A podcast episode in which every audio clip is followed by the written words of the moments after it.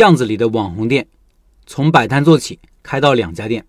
分享两个开店创业的小案例，都是社群里老板分享的。案例中的店铺都是低成本起步、低成本运营，慢慢的把生意做开，我觉得很有启发。我认为草根老板就应该这么干。案例一：巷子里的网红店。老板说：“老陈你好，第一次知道你的名字是在小红书的一位博主推荐创业必看书籍，就是你写的《如何开一家小而美的店》。从那以后。”我每天都在公众号翻看以前的笔记，你的书也已经看了三遍了。对于开店小白来说，你的书是满满的干货，收获良多。今天分享一个我所在的小县城看到的一个成功开店的案例。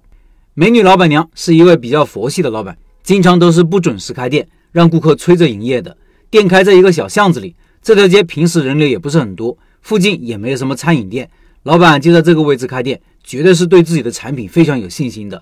验证了那句话：“酒香不怕巷子深。”我第一次知道这个店是在朋友圈看到的，我记得很清楚，朋友圈发的是吃过最好吃的凉面和炸鸡，配上了炸鸡和凉面的图片，一下子把我看得馋了。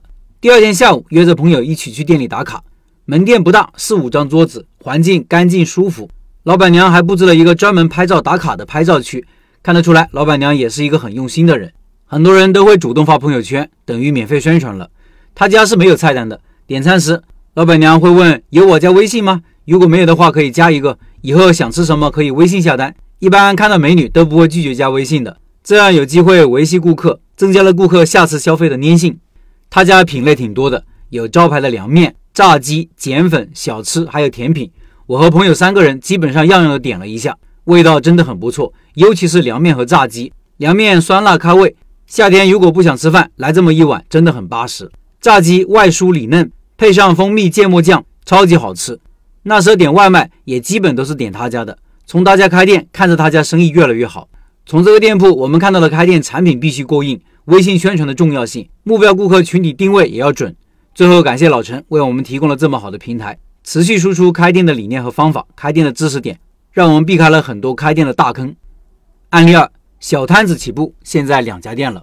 老板说：“幸福的家庭都是相似的，不幸的家庭各有各的不幸。”开店也是一样的，失败的店有各种各样的原因，但成功的店往往相似，就是好位置、好产品、好宣传。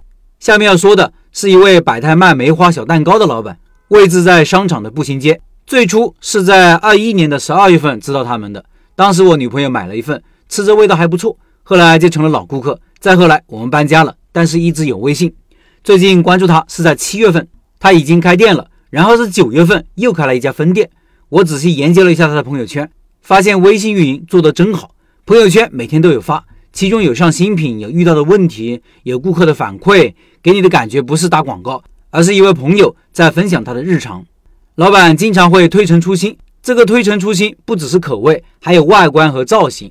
梅花小蛋糕大家都吃过，就是梅花状，但老板的不一样，他还有奥特曼造型的。从日本订购的模具，我知道就起码有四个。即使我知道味道吃起来一样。但造型让我有一种新奇的感觉，还是忍不住想去尝一尝。